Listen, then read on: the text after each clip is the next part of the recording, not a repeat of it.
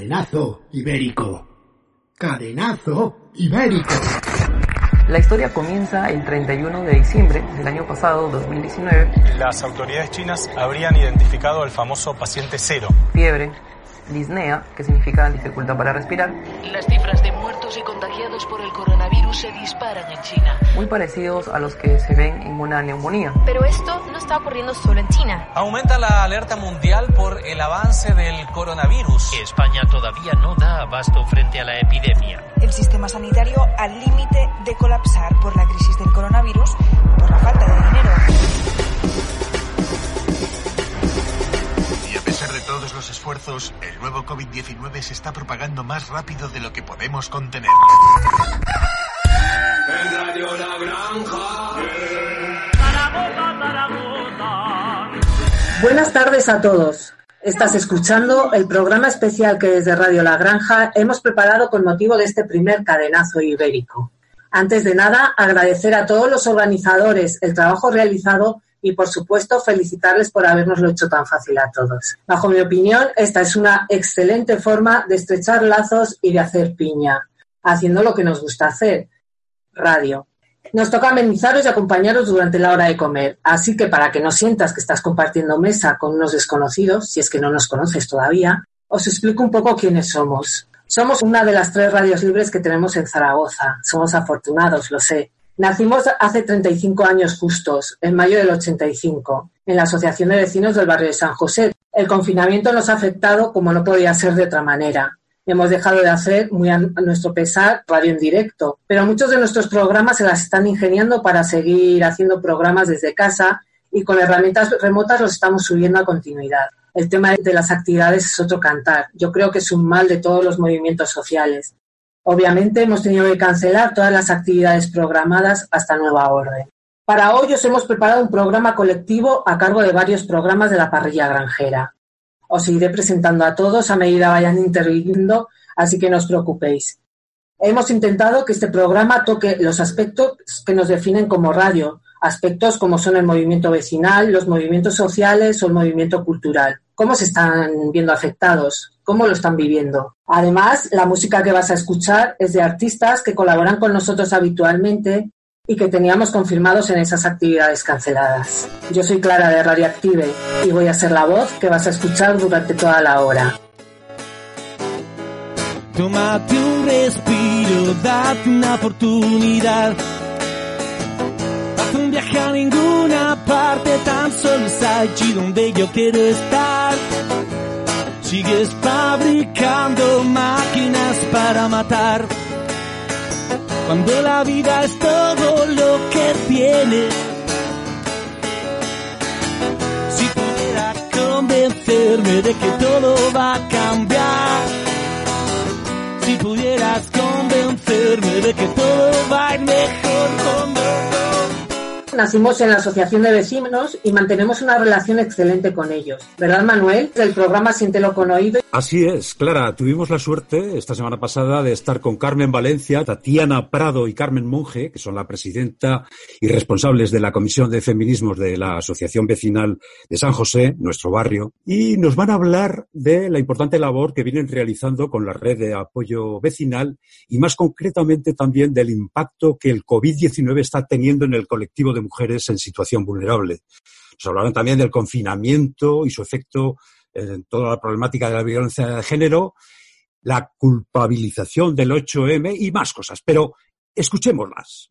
Como todos sabéis, estamos en una situación muy especial estos días con los confinamientos por el COVID-19. Eh, nuestras asociaciones han dejado las actividades habituales, pero sin embargo seguimos abiertas a través de nuestras redes sociales, páginas web y los grupos de, WhatsApp que tenemos. Hay muchas personas que están en situaciones eh, que necesitan ayudas y se han creado a través de, todo, de todos los barrios unas redes de ayuda vecinal que, se trata de, de, ayudar a los más vulnerables, pues ayudando, por ejemplo, a las personas mayores a hacer la compra, eh, proporcionar alimentos, hacer mascarillas y batas para los centros de salud, comercios, hospitales, etcétera.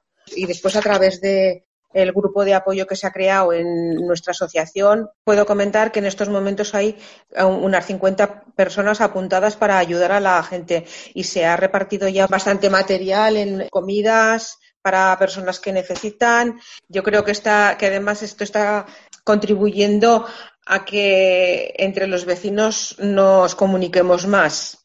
Claro, porque es como eh, la evidencia de que somos personas que no somos independientes en todo, sino que al final dependemos también claro. de nosotras para, para muchas cosas. Sí, en ese sentido, esto está sacando, por un lado, lo, peor de nosotros y también lo mejor, sí.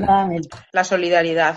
Y a mí me gustaría hablar del tema que la derecha, la ultraderecha y la derecha en general eh, tiene contra el movimiento feminista y está aprovechando esta situación para cargar contra todas nosotras, contra todas las mujeres en general. Porque en cuanto el, el COVID-19 se disparó en España y el gobierno ordenó el confinamiento, todas las críticas y todos los contagios parecía ser que venían de las manifestaciones del 8 de marzo. Y bueno, hay diferentes análisis, desde luego, serios por ahí, que si en Madrid, por ejemplo, en la manifestación hubo 120.000 personas, no hablan, por supuesto, de que en la semana previa y posterior del 8 de marzo, en los autobuses y en el metro, en Madrid se movieron 13, millones de personas por el metro. Igualmente había eh, de alumnos no universitarios 1.200.000 no hace falta comentar los millones de personas que diariamente copaban los bares, los restaurantes, los cines y teatros, las discotecas, etcétera que abrieron todas las iglesias, hicieron todas las misas, y, pero de todo eso no se habla como si no hubiera existido. Fútbol, efectivamente, pero parece que aquí no hubo nadie que se reuniera más que el 8M. Está claro que, que, a ver, que es una situación que desborda eh, a todos los sectores y de todas las maneras, porque es algo que no nos olvidemos que nunca ha pasado jamás. Claro. Que obviamente, pues se va gestionando, pues como buenamente se puede, pero, pero claro, el aprovechar esa, esa situación para, para criminalizar un movimiento, o sea, el movimiento feminista y la manifestación del 8M, pues es una jugarreta bastante fea. Ahora lo que toca es que tiremos para adelante eh, todos con para salir de esta situación que va a ser muy dura, claro. Y bueno, eh, pues está claro que el coronavirus va, va, a provocar una crisis a escala mundial que, que, bueno que va a afectar pues a los colectivos más vulnerables que entre ellos, por supuesto, se encuentran las mujeres. Eh, existe una innegable feminización de la pobreza y esto pues todavía va, va, va a incrementar la, va a incrementar más toda la problemática. Y obviamente, pues están las situaciones de violencia que están, que puedan estar viviendo, que se van a, ver todavía más eh, complicadas. Se está trabajando eh, contrarreloj para poder eh, asumir y gestionar todo el impacto que está teniendo esta crisis del coronavirus en este sentido. Entonces, está habiendo un repunte de, de, violencia doméstica de hijos hacia madres, por ejemplo, y luego, pues eh, también, eh, obviamente, la violencia de género propiamente dicho de, de, de las situaciones de pareja. Es muy importante, que es en lo que se ha hecho hincapié en las campañas que se han realizado, el apoyo por parte de toda la comunidad a estas mujeres y a estas situaciones de violencia, no quedarnos eh, calladas y, y dar la voz de alarma y apoyar en, en, todo lo que podamos. No está habiendo denuncias, no está habiendo órdenes de protección porque las mujeres no están pudiendo salir a, denunciar. Entonces, cuando esto finalice, esperamos, lamentablemente, pero sabemos que va a ser así, una ola de, mujeres que van a tener que salir a pedir nuestro, nuestro, trabajo y nuestro apoyo. Si estás en una situación que necesitas ayuda o quieres ayudar, contacta con red de apoyo sanjose.gmail.com o llama al teléfono 664 606 725. Radio La Granja. Nos han hablado de las redes vecinales de apoyo. Eh, yo creo que una de las mejores cosas que han surgido en esta crisis. Oscar de Busca en la Basura y Eva de la Misa del Asno han hablado con la red vecinal de San José. Escuchémosles. Estamos en el Centro Obrero Popular El Esquinazao, eh, local donde se, se organiza lo que es la red de apoyo del barrio de San José. Estamos con uno de los colaboradores. ¿Tu nombre? Me llamo Andrés Fontán. Bueno, explícanos un poco cómo nace este, esta red de solidaridad, que no solo ha sido del barrio, sino de más sitios. Ya también hemos visto en otras ciudades pues el ejemplo de apoyo desde los barrios a, pues a, bueno, explícanos un poco tú. ¿Cómo, ¿Cómo nace aquí concretamente en el barrio de San José, de Zaragoza? ¿Cómo nace un poco esa, esta iniciativa? Esta iniciativa nace un poco, primeramente, eh, es una iniciativa personal, sobre todo de las dos compañeras que, que a mí me, involucraron desde un principio, que son Maribel y Eva. Nace un poco como una iniciativa más personal, pero que bueno, ya con el paso de los días se va, se va sumando más gente a lo que es la red. Nace pues eh, por la necesidad que existe en los barrios populares de aquí de Zaragoza de, de, llegar a todas las personas que están necesitadas en estos momentos de crisis, ¿no? Eh, sobre todo pues por por motivos económicos, ERTES, etcétera, y que no pueden llegar pues a cubrir necesidades básicas. ¿Hay más gente involucrada? Es decir, asociación de vecinos o colectivos o otro tipo de asociaciones eh, o, nace directamente del esquinazo? No, realmente eh, nace, eh, se crea lo que es la red y sí que hay algunas asociaciones que, que estamos trabajando dentro de la red, ¿no? como puede ser el propio Centro Obrero y Popular Lesquinazao, o como también puede ser la propia asociación de vecinos del barrio de San José. O sea, no solamente es eh, la red y la gente que compone la red, hay, hay, más, hay más asociaciones que participan. ¿Y ¿Nos puedes decir algunas de, ellas? El Centro Obrero Popular, sí. Eh, la Asociación de Vecinos y estamos también eh, ahora mismo hablando con el Sindicato de Inquilinos, porque pues bueno, en estos tiempos de de penuria económica, pues eh, hay gente que no puede pagarse los alquileres, ¿no? Como ya sabemos, después de la crisis de esta, del coronavirus va a venir una segunda crisis económica. Entonces queremos saber a ver si vais a seguir o qué vais a hacer. Sí, bueno, eh, ya desde, desde un principio, cuando, cuando nació la red, la idea que teníamos era de, darle continuidad a esto, ¿no? Porque entendemos que eh, esta necesidad que tienen muchas familias eh, no solamente es por, es por el, por el motivo de la crisis sanitaria, ¿no? tenemos intención, pues eso, ¿no? De convertirnos, de, de seguir dándole dándole difusión y seguir trabajando en la red, pero fomentando esto como un espacio, digamos, de solidaridad entre, entre las capas populares, ¿no? De lo que es la población, porque tampoco queremos convertirnos en, digamos, eh, entre comillas, ¿no? Un nuevo Caritas. Eh, pero sí, sobre todo hay que darle continuidad porque, pues sí, eh, ya hay muchos factores que, que indicaban que se avecina una nueva, una nueva crisis de producción, la cual, pues, obviamente, con esta alarma sanitaria, pues, se ve agravada. Digamos, ¿qué tipo de ayuda prestéis? Pues de momento, eh, a ver, ahora la red eh, todavía es muy joven, no tiene ni siquiera un mes de vida y bueno, estamos, eh, nos centramos sobre todo en, en, lo que es más básico, ¿no? Repartos de alimentos a pues la gente que, que, que los necesita, pero también, bueno, hacemos repartos de material escolar para, para, para que los niños pues puedan seguir cubriendo todas sus necesidades académicas y también hacemos, bueno, tenemos una comisión de costura, nos dedicamos también a, tener mascarillas de sobra para poder repartir entre hospitales y bueno, hay gente que las necesita al fin y al cabo, ¿no? O sea, le damos un poco a, a todos los, los palos, entre comillas, de, de, la necesidad. Los horarios en que estáis aquí en el local, donde puede venir la gente tanto a dejar los alimentos, ya que sabemos que los servicios aquí están cerrados, como pueden venir a hablar con vosotros, a colaborar, etcétera, etcétera. ¿Qué horarios tenéis? Números de teléfono. Y si alguna persona que lo necesite lo esté oyendo, pues que venga. Pues a ver, eh, abrimos los lunes y los martes para recibir las donaciones de, de todo el mundo que, que, esté dispuesto a colaborar, ¿no? Los lunes abrimos de doce y media a dos y media y los martes de 6 a 8 de la tarde. Hemos decidido hacerlo así, pues un poco por si hay alguien que está trabajando y quiere colaborar y pues bueno, si trabaja en el turno de mañana, pues que pueda venir los martes por la tarde o si pues bueno, trabaja el turno de tardes, pues que venga en los lunes por la mañana, ¿no? ¿Te algún tipo de, de ayuda para, para la gente mayor? Sí, eh, además en estos momentos estamos ya empezando a, a darle vueltas a la idea de cómo podemos eh, sacar adelante una iniciativa pues de un poco de apoyo psicológico, ¿no? Porque hay muchas personas mayores que, como eh, nuestro principal foco de difusión, digamos, que son las redes sociales, etcétera, pues bueno, muchas personas mayores no, no, no tienen redes sociales, etcétera, ¿no? Entonces, pues por eso hacemos, eh, eh, pegamos carteles en, en comercios, sitios así más, más transitados, de cara a poder llegar también a estas personas mayores.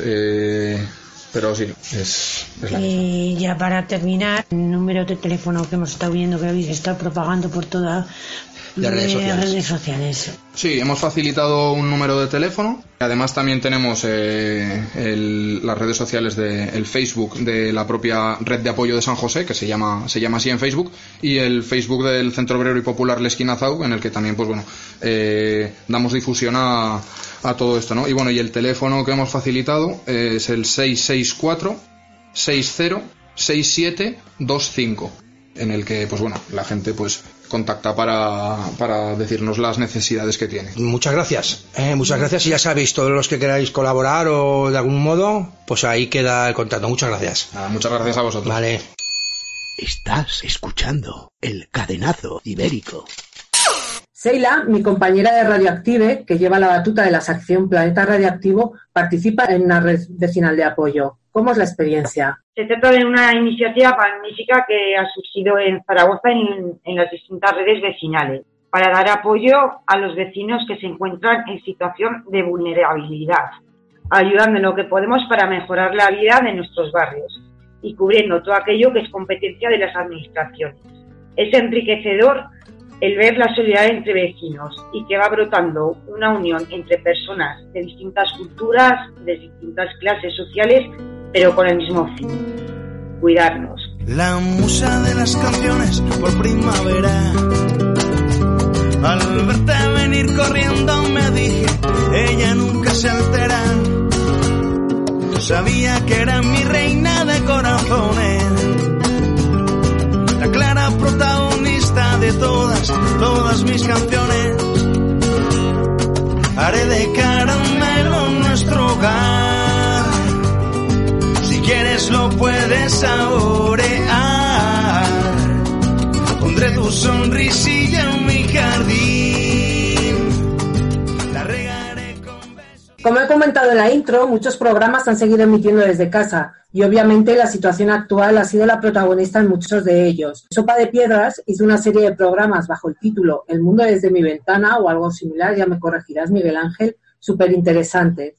Cuéntanos un poquito cuáles son tus impresiones o reflexiones. Bueno, pues haciendo radio sí que veíamos importante que se pudiese contar, ¿no? Un poco la historia desde 15 días desde la ventana o 28 días desde la ventana que planteamos. Y bueno, fue una cuestión muy interesante porque participaron 18 personas contando su testimonio. Planteábamos unas preguntas muy abiertas, eh, pues también los medios técnicos nos limitaban ese, ese tú a tú, pero bueno, dejamos unas preguntas muy abiertas y fue una experiencia súper interesante. Y que sí que había pensado, ¿no? Para este día hacer una recopilación era muy difícil porque al fin y al cabo grabamos más de, cuatro horas de gente hablando con muchísimas ganas de hablar y eso lo hemos notado de los 15 primeros días a los 28 días de hablar lo hemos notado eh, muchísimo y sí que vimos que cosas que me caían negativas que nos contaron impresionantes, testimonios tremendos como el de Juan desde Madrid, que trabajaba en un centro de mayores eh, sin hacerle ningún tipo de prueba, sin hacerle ningún tipo de análisis. Los han tenido 15 días en casa y les estaban obligando a ir otra vez a residencias para cubrir bajas, sin ningún tipo de prueba, ¿no? Y que cuántas residencias están a manos de fondos buitre. También nos, nos, nos contaban la preocupación de, de los ERTE, ¿no? Del no poder, del no poderse cobrar, del no poderse eh, de esa precariedad que puedes estar ahora cobrando este ERTE a, costa del Estado y luego que te puedan despedir, ¿no? Eh, también el miedo ese, ¿no? Que existe de las familias a las personas más vulnerables, que, que los ancianos, las personas con algún tipo de, de, dificultad, pues que al fin y al cabo un poco está cundiendo el miedo ¿no? en, nuestra, en nuestra sociedad. También hablamos con gente de África, en concreto de Zimbabue, que en Zimbabue no tienen plan B, que ahí tienen unas medidas de prevención muchísimo más fuertes que nosotros porque el plan B no hay. Nosotros estamos, tenemos miedo, pero igual quizás menos que en otros lugares del mundo, ¿no? Y luego también, eh, cosa negativa, pero más mundana y más de este mundo, pues es el teletrabajo, ¿no? Como a España le ha superado a la gente lo esto del teletrabajar, que no estábamos habituados a ello y ha, ha sido un colapso. Y como cosas positivas también se han ido cosas muy chulas, ¿no? Patricia nos contaba, ¿no? Que en su casa había puesto un cartel de, de que quien tuviera ayuda o necesitara que le comprase la compra se lo hacía.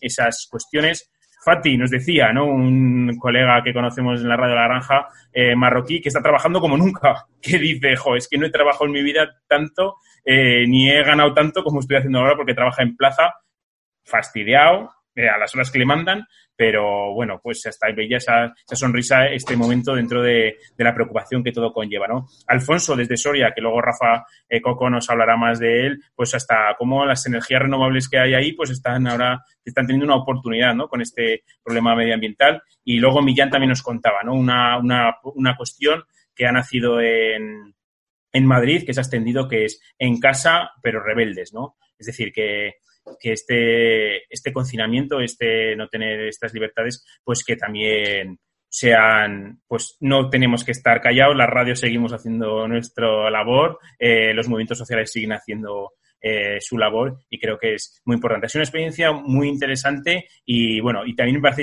increíble la cantidad, la, las ganas que tiene la gente de, de, hablar y de compartir su experiencia, aunque sea desde su ventana.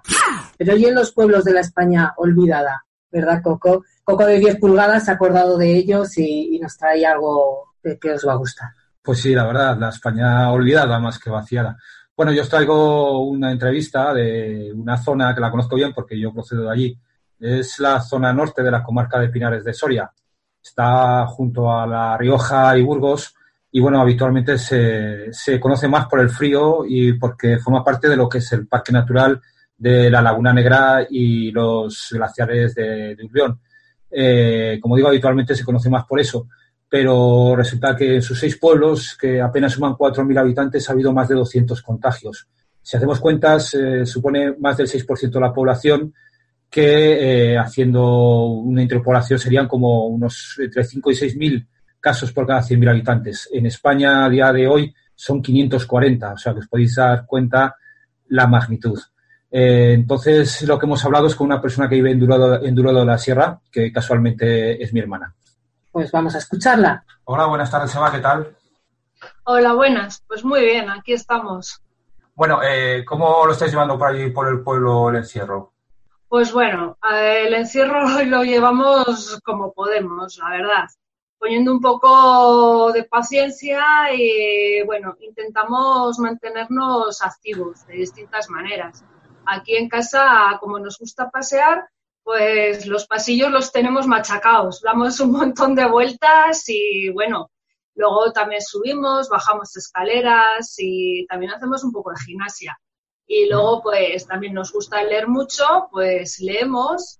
Y yo he recuperado una ilusión que tenía desde pequeña, que es aprender a, coser en la máquina y vamos, estoy súper contenta porque ya las puntadas me van saliendo bien y vamos, te vas. A te vas a volver un desastre. ¿Hay mucha gente por la zona infectada? Pues ahora, ahora no, ahora la verdad es que ha bajado la cosa bastante y lo más importante es que los que hay, los síntomas que tienen son bastante leves, entonces mm. pueden estar en casita. ¿Cómo, te las, ¿Cómo lo estáis arreglando para el tema de salir a comprar y todo eso? ¿Cómo lo lleváis el día a día de la compra para comer y eso? Pues me encargo yo y bueno, yo suelo salir una vez a la semana o así cada 10 días a hacer una compra general y ya de paso pues aprovecho para hacerle la compra a una vecina que vive sola la mujer y ya tiene también una cierta edad. Y así pues bueno, no me cuesta. Compro lo mío y compro lo de ella. Y luego al pan suelo salir pues cada dos días o así. Cada dos días a por el pan y una vez cada semana, a la semana, diez días, sí. para la compra general. La compra general, sí. ¿Cómo se ve el pueblo desde la, desde la ventana? ¿Está muy vacío? Buah, desde la ventana el pueblo se ve muy triste. Está súper solo y bueno, es una sensación de un pueblo fantasma total. Mm. De vez en cuando pasa un coche, pero vamos, la verdad es que da mucha pena. Da mucha pena, ¿no? ¿Y hay mucho control de la Guardia Civil? O, estáis un poco dejados ahí en todos los aspectos, no solamente en el sanitario, sino también en el tema de control?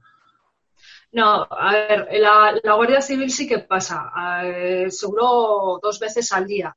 Y algún día sí que suele quedarse un rato en, en algún sitio camuflado del pueblo. Eh, pero bueno, yo creo que pasan para más o menos ver si alguien nos escapamos de casa o algo porque luego lo que es sanciones y demás no se ha oído que hayan puesto. pero vamos, su vigilancia patrullando sí que la hace. Sí que la hacen, ¿no? Todos los días, prácticamente todos los días. Sí, prácticamente a distintas horas para controlarnos un poquito más, pero bueno, más o menos. ¿Y cómo crees que, que, puede ser el proceso de vuelta a la normalidad allí en el pueblo? ¿Crees que se tardará mucho en volver a la normalidad?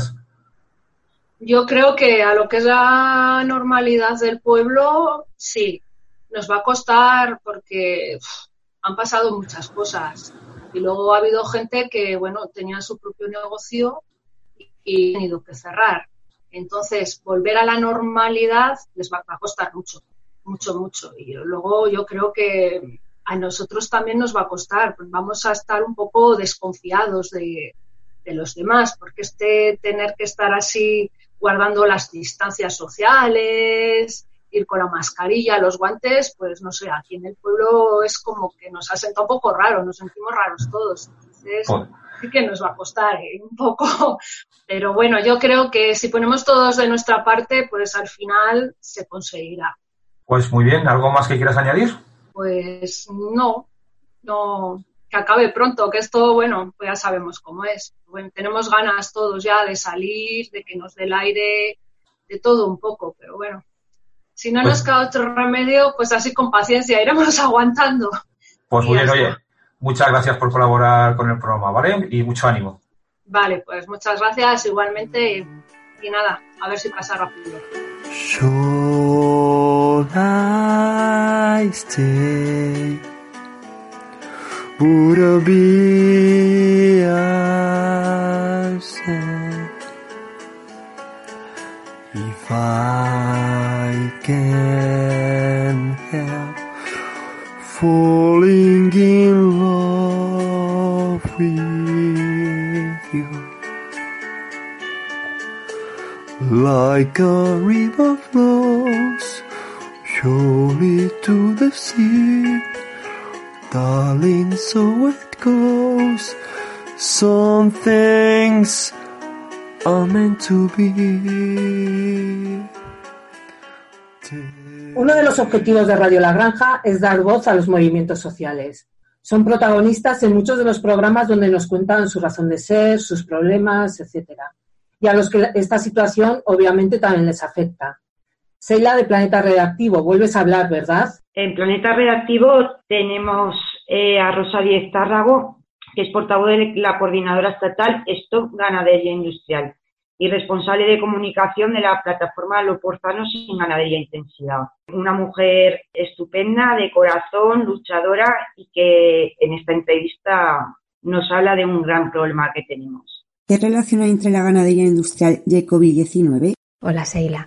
Pues la comunidad científica nos advierte de que las explotaciones ganaderas industriales son un auténtico caldo de cultivo de pandemias. Cuando se apiñan animales de esta forma para maximizar beneficios, afloran nuevas enfermedades como la gripe porcina o aviar. Eh, también la ONU nos alerta de que la deforestación, que está tan ligada a la fabricación de piensos, y la propia ganadería industrial son factores asociados al, al aumento de enfermedades zoonóticas. Eh, estamos incrementando la presión humana sobre los ecosistemas, intensificando los procesos de concentración animal con la ganadería industrial y de esta forma eh, se están multiplicando las, las posibilidades de zoonosis. También las de generación de superbacterias. No podemos estar inflando medicamentos a los animales para que sobreviva el mayor número posible a las duras condiciones a, los que, a las que se les somete, eh, porque son los impactos de este tipo de actividades humanas los que nos han traído a la situación actual y los que pueden llevarnos a una era postantibiótica. Eh, por no hablar de la contribución a la emergencia climática que tampoco se nos debe olvidar. Esta pandemia está claro que se enmarca en un contexto de deterioro ambiental y social ocasionado por un modelo de producción y consumo que no tiene en cuenta los límites planetarios. ¿Qué problemáticas medioambientales hay a causa de la ganadería intensiva en Aragón? Los impactos medioambientales de la ganadería industrial son muy variados. Tenemos, por ejemplo, la pérdida de biodiversidad. Estamos viendo con esta crisis sanitaria que la biodiversidad es, es protectora para las personas. Eh, es algo muy importante. Y tenemos en Aragón un grave problema de contaminación. Tenemos unos suelos que están perdiendo fertilidad que se están empobreciendo debido a los vertidos de purines. Tenemos una contaminación del aire por gases tóxicos y altamente irritantes de las vías respiratorias y tenemos eh, pues a una quinta parte de la población aragonesa expuesta a la contaminación eh, por nitratos, la contaminación del agua. Esto es un grave problema de salud pública. Tenemos decenas de pueblos ya eh, sin poder beber agua del grifo. Em, estamos hablando de un modelo industrial que consume mucha agua, contamina mucha agua, todo esto en un contexto de desertificación. Eh, España es el país europeo con más riesgo de desertificación. No nos podemos permitir estar gastando tanta agua y estar contaminando tanta agua. Rosa, actualmente tenemos el caso de Binefar. Nos gustaría que nos comentaras sobre la situación en la que se encuentra este matadero, así como la forma en la que se gestionó esta infraestructura. Es incomprensible el apoyo que el gobierno Aragón prestó desde el primer momento a este proyecto, al macromatadero de Binefar, a pesar de los antecedentes de la empresa propietaria en cuanto a vulneraciones de derechos laborales, estando incluso Piero Pini una serie de meses el año pasado en, prisión en Hungría eh, por este tipo de delitos.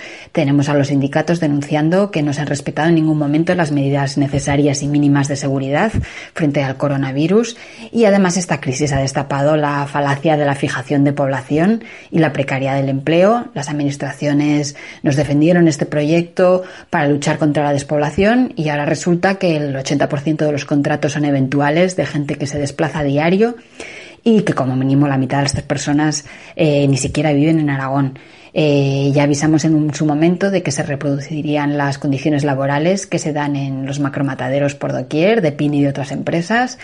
Y ya lo estamos viendo, inmigrantes que no pueden cogerse la baja para no perder su trabajo y la gente ha ido a trabajar con síntomas, claro, son personas migrantes eh, que cuando han acabado cogiendo la baja, pues las denuncias son de que se les está despidiendo, eh, de ahí el miedo que tenían y el empleo que se crea es de tan buena calidad que estas personas están viviendo hacinadas en pisos. Muchas gracias Rosa por tu colaboración. Muchas gracias Sheila, a ti y a todo el equipo de Radio La Granja por la difusión que estáis dando de este tema.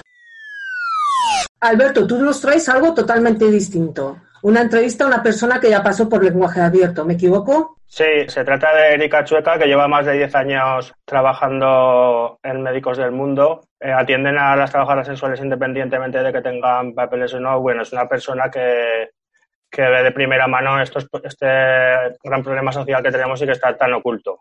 También nos hablará de, pues eso, cómo se están aprovechando algunos puteros para hacer que, que vayan a las casas. Y bueno, imagínate, pues los, los problemas que tienen estas personas que se han quedado sin ingresos, que su única manera ahora mismo de ganarse la vida es prostituyéndose y, en fin, mejor escucharla. ¿Cómo habéis afrontado esta situación desde Médicos del Mundo? ¿Habéis continuado con vuestra labor?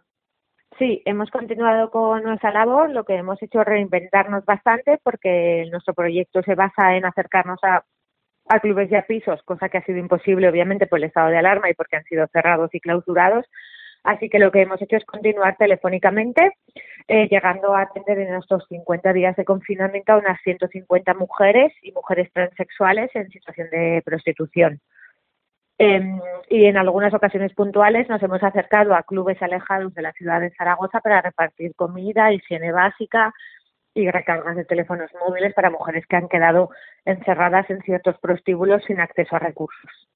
¿Habéis notado un incremento de, las personas a las que atendéis? Sí, indudablemente, como ya he comentado, pues en nuestros 50 días hemos atendido unas 150 mujeres, que eso es como el triple o el cuádruple de lo que nosotros venimos a atender o nosotras venimos a atender en un mes habitual y normal. Hay muchísima demanda de cubrir necesidades básicas. Las mujeres generan dinero para sostenerse ellas, para sostener a sus familias en los países de origen, en algunos casos para pagarle deudas si son víctimas de explotación sexual, y han tenido y no tienen nada de dinero, así que obviamente hemos tenido que trabajar mucho para cubrir esas necesidades básicas em, como la alimentación o compresas. Desde Médicos del Mundo tratáis por igual a las personas en situación irregular, pero ¿qué problemas han tenido añadidos a los que ya han tenido el resto de trabajadoras sexuales? Eh, básicamente, eh, las mujeres en situación irregular tienen dificultades sobre todo para el acceso a recursos públicos. En el caso del Ayuntamiento de Zaragoza, durante las primeras semanas, eh, no solo las mujeres en prostitución, sino que todas las personas en situación irregular no podían acceder a ciertos beneficios de los centros municipales de servicios sociales. Afortunadamente, desde hace un par de semanas, gracias al activismo social y, y a la crítica, se ha conseguido que se pueda atender a cualquier mujer o a cualquier persona en situación irregular, e incluso sin empadronar, y eso ha supuesto un cambio para los derechos de las mujeres. ¿Os habéis apoyado en otros colectivos, asociaciones para llevar a cabo esta labor o habéis trabajado de forma individual? hemos trabajado codo con codo con otras organizaciones, caso del proyecto que, no, que, bueno, que en el que yo intervengo, que es Atención a Mujer en Prostitución, hemos colaborado mano a mano con Cáritas, bueno, con Fogaral, que es una parte de Cáritas que trabaja también con mujeres en situación de prostitución, y lo que hemos hecho ha sido pura colaboración. Eh, hemos derivado casos, y ellos han cubierto las cosas que Médicos del Mundo no podía cubrir, como por ejemplo el apoyo económico que Médicos del Mundo no dispone de ese tipo de servicios habitualmente. A partir de ahora, ¿qué futuro les espera a, la, a estas personas? Eh, ¿Crees que se corre un grave riesgo de que se oculte todavía más este problema? Pues eh, yo creo que sí que corre el riesgo de que se oculte esta realidad, pero creo sobre todo que esto va a, a, ponerlas en muchísimo mayor riesgo y que socialmente se les va a castigar como ya se les viene castigando, ¿no?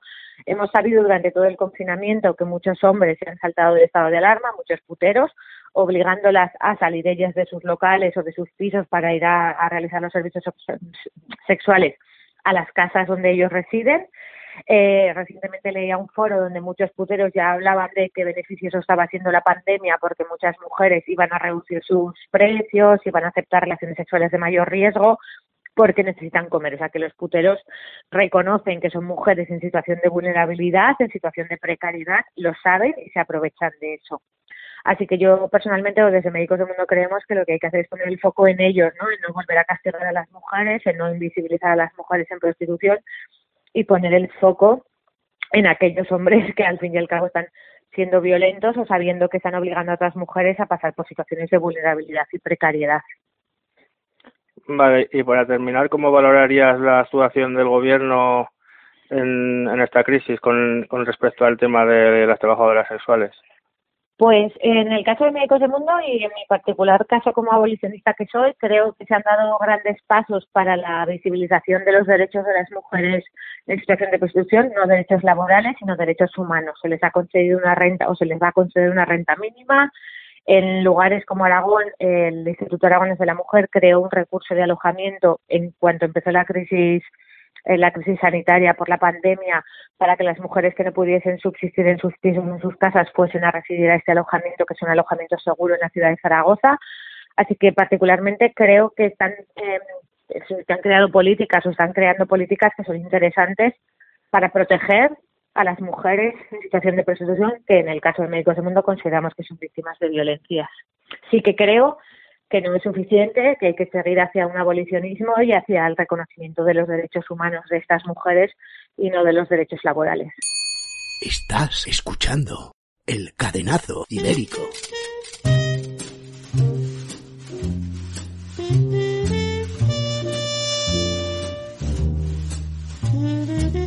Rompen el mundo en pedacitos. Rompen el mundo a martillazos. Pero me da igual me da completamente igual. Queda suficiente para mí. Queda suficiente. Me basta con amar una pluma azul, un camino de arena, un pájaro medroso. Me basta con amar una brizna de hierba fina, una gota de rocío, un grillo de madera. Pueden romper el mundo en pedacitos Queda suficiente para mí. Queda suficiente. Siempre tendré un poco de aire, un hilillo de vida, un poco de luz en el ojo y el viento en las ortigas e incluso e incluso si me encarcelan queda suficiente para mí. Queda suficiente. Me basta con amar esta piedra corroída, estos ganchos de hierro, donde se demora un poco de sangre. Amo, amo la tabla gastada de mi cama, el jergón, la armadura, el polvo del sol. Manuel, acabamos de escucharte recitando. ¿Qué, qué, qué hemos escuchado? Sí, la, la, poesía es necesaria. Supongo que estaréis de acuerdo conmigo. La belleza, ¿qué haríamos sin la belleza? Pues sí, hemos escuchado Rompen el mundo. Un poema de Bogidian, poeta, dramaturgo, novelista, músico, periodista, en fin, un artista total, francés, que tuvo la desgracia de morir joven, a los 39 años, en el año 59 de, del siglo pasado. Su obra poética y su vida se entrecruzan.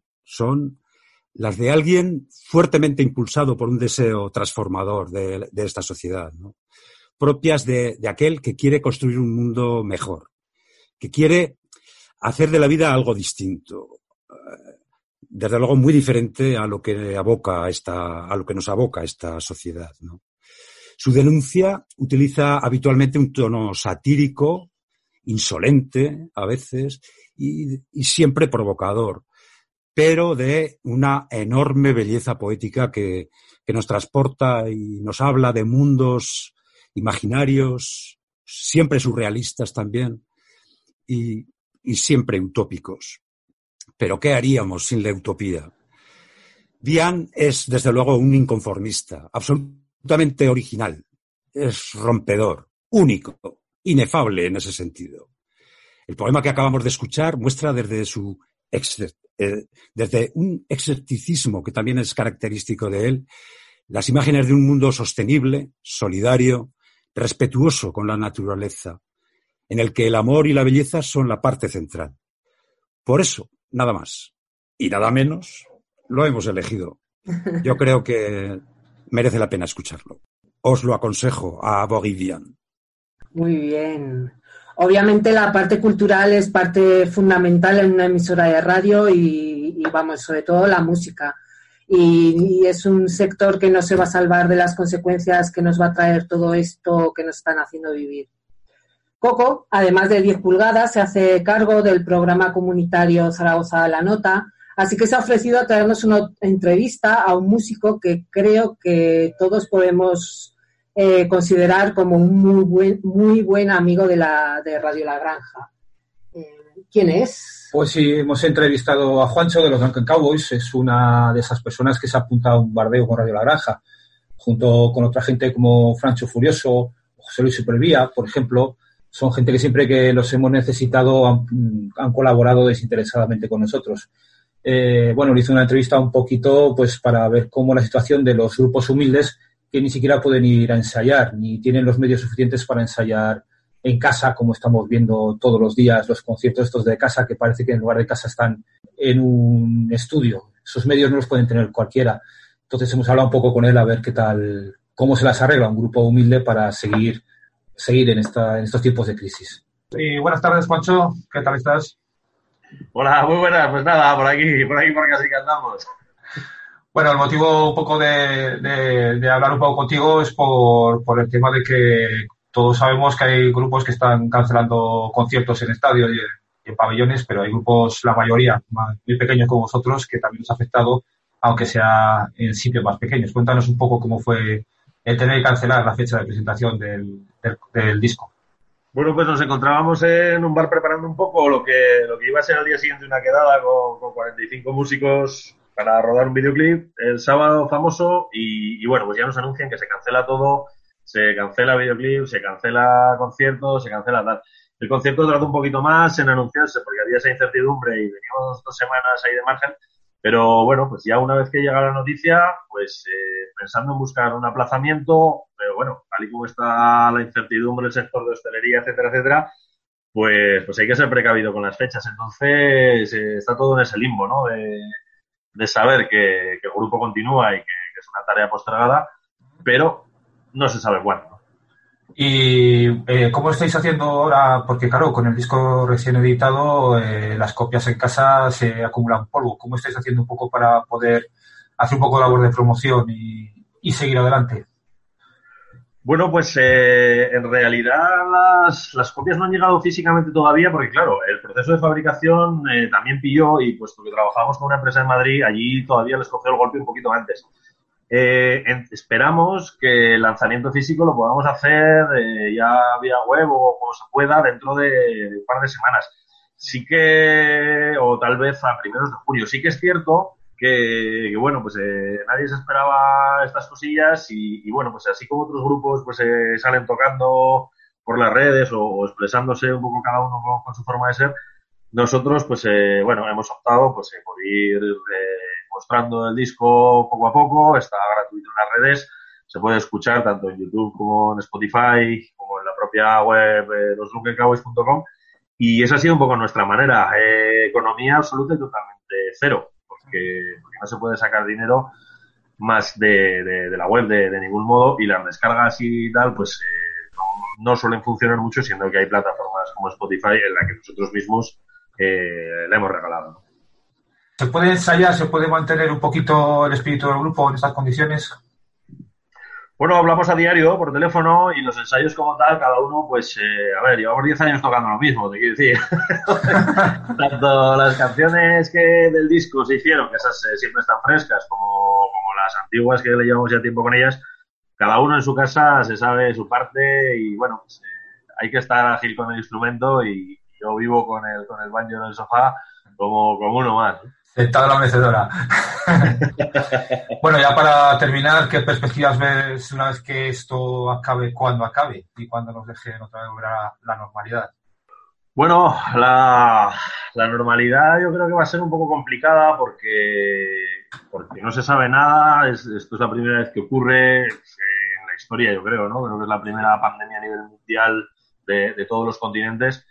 Eh, bueno, es imposible saber nada. Lo que sí que creo que es importante es mantenerse con ilusión, tener ganas y, estar preparado para que en el momento que peguen el pistoletazo de salida, pues yo creo que todos los grupos vamos a salir, al igual que, toda la gente. Y estos términos medios que acaban de anunciar ahora, de que si el 30% de que si tal, veremos a ver cómo lo organizamos. Y bueno, nosotros que nuestro punto fundamental son las fiestas de los pueblos, pues eh, estamos a la espera de ver si si los ayuntamientos de los pueblos tanto se atreven a convocar fiesta como se atreven a, contratar espectáculos. Claro, ahí está el tema. Bueno, eh, la, la, normalidad que, no sé cuándo la, cuándo la, la, llegaremos a tener, porque de hecho ya no es normalidad, sino nueva normalidad, que también manda narices. Bueno, Alfonso, oye, muchas, muchas gracias por colaborar con nosotros y, oye, mucho ánimo y, y a ver si nos vemos pronto por los bares y por los conciertos, ¿vale? Pues muchísimas gracias a vosotros por, contar y darnos voz. Y bueno, mucha suerte en vuestro camino también. Salud. Venga, hasta luego. Alberto, yo creo que tú puedes aportar algo en este sentido, ¿verdad? Eres músico y yo creo que la persona indicada para, para completar un poco esta sección? Eh, podemos hablar de los músicos como podemos hablar de, otro tipo de artistas. Por ejemplo, en el teatro la gente está más quieta y demás, pero la música como la entendemos no es rock and roll como una forma de vida que consiste en compartir la litrona y estar todo el día en la calle, pues ahora mismo está totalmente paralizado. Me alegro por las grandes promotoras de festivales que se habrán arruinado y encima seguramente les darán dinero. Eso, esa gente que no, que no paga a los trabajadores, que no les hace contratos y demás, pero me preocupa muchísimo, por ejemplo, salas como la Sala Arrebato, que es un espacio muy pequeño, que culturalmente hay otros sitios, pero bueno, como Arrebato es autogestionada, pequeños bares que traen a, grandes artistas internacionales, nacionales, de todo tipo, que están empezando, y esos pues lo van a tener muy complicado en el futuro. Eh, también he visto que la gente está ahí como intentando hacer conciertos por internet, grabando y demás, pero eso yo no le veo. Al final, pues el primer día te ve la gente y después no te ven. Y si te pones un concierto, pues igual te ven los cinco primeros minutos y luego ya la gente se va. No tiene mucho sentido. Los grupos internacionales, por ejemplo, va a estar complicado que vengan. Ahora mismo es muy incierto. Yo creo que la gente que está en la música va a tener que estar tocando, eh, grabando discos y no sé cómo serán los conciertos. Yo ahora mismo no veo conciertos. O sea, si limitan el aforo, o sea, es que puedes limitar el aforo a 20 personas, pero esas 20 personas tienen que estar juntas, no van a estar en, una, en un biombo, hay una burbuja cada uno, no lo sé. La verdad que está bastante mal el panorama. Me fastidia también pues gente que está como en un término medio, que son gente que, que de manera humilde vive de, de montar escenarios, gente que organiza conciertos, pequeñas promotoras, pequeños bares. Esa gente, por ejemplo, que nos hace disfrutar tanto, pues están bastante hundidos y bueno, pero al final como, como nota positiva, como, como siempre, estas músicas eh, saldremos adelante, porque es que siempre ha sido una cosa muy marginal y que no ha necesitado apoyo de nadie para salir adelante. Ya llegó el verano, ya llegó el calor con el balcón del primer inglés. Oh, yeah. Los emigrantes salto base gracias al turismo del alcohol. Todos en la piscina bailan en bañador mientras suena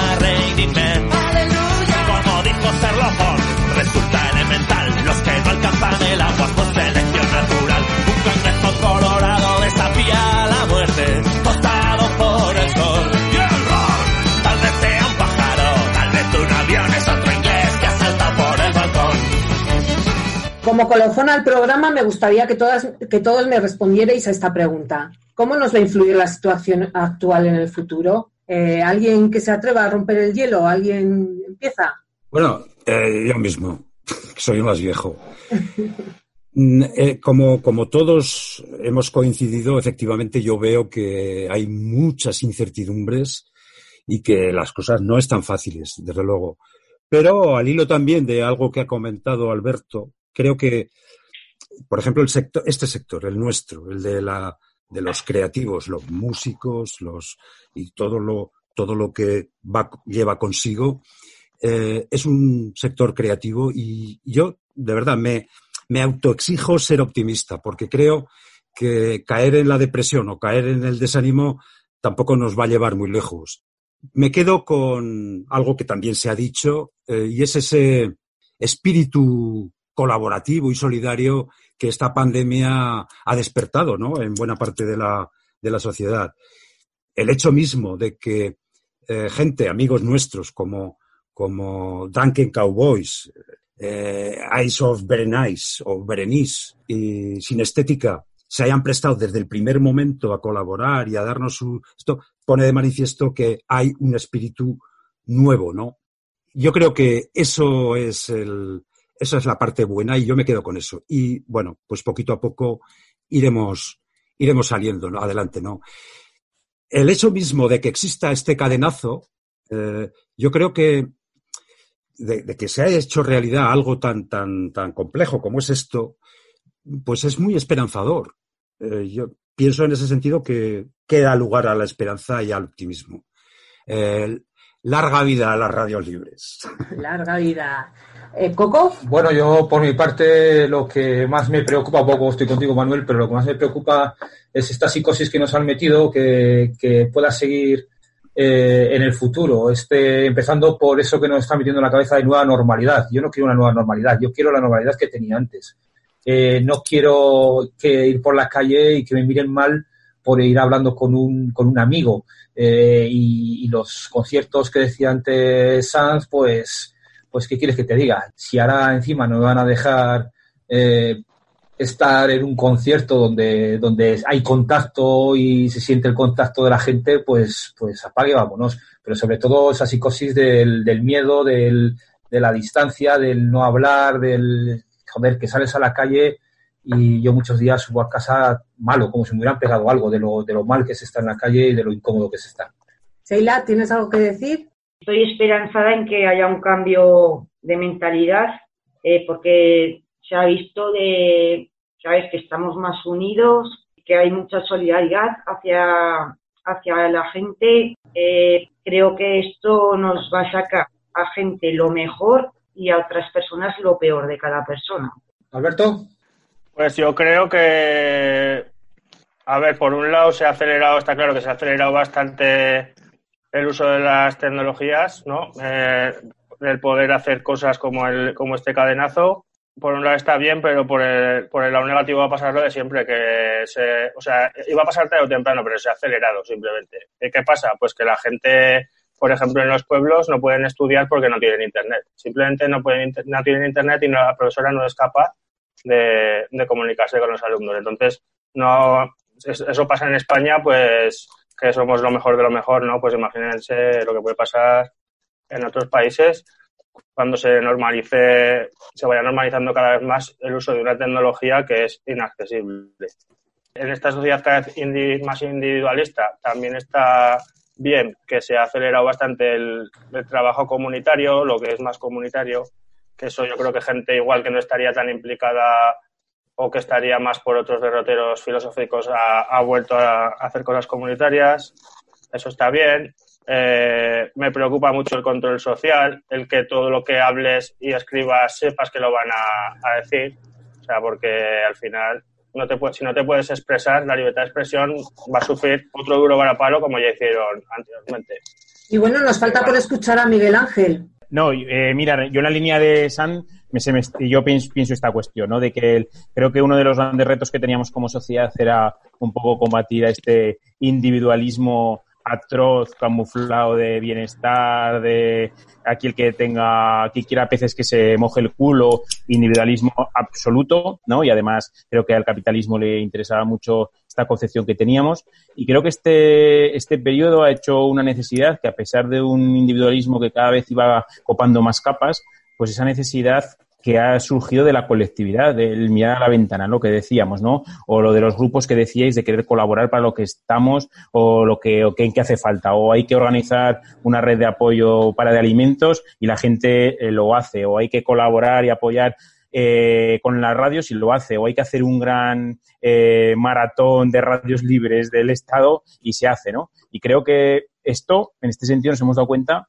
que, la colectividad es el, futuro, ¿no? Y que el individualismo solo nos llevaba a, ser menos, menos personas, menos humanos, y creo que la radio también es un canal extraordinario para hacer este, este cambio, ¿no? Que siempre ha estado ahí. Pues nada, ya nos despedimos porque ya se nos echa el tiempo encima y nos despedimos esperando de corazón que hayas disfrutado al menos la mitad de lo que lo hemos hecho nosotros eh, haciendo este programa. Y sinceramente también esperando que te haya enganchado suficientemente el programa como para haberte fastidiado la siesta.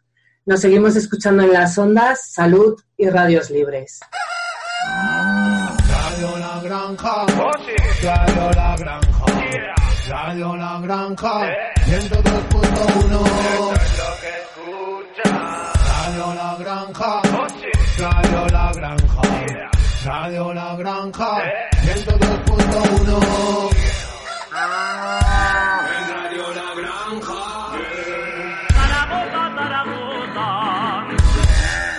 Cadenazo ibérico.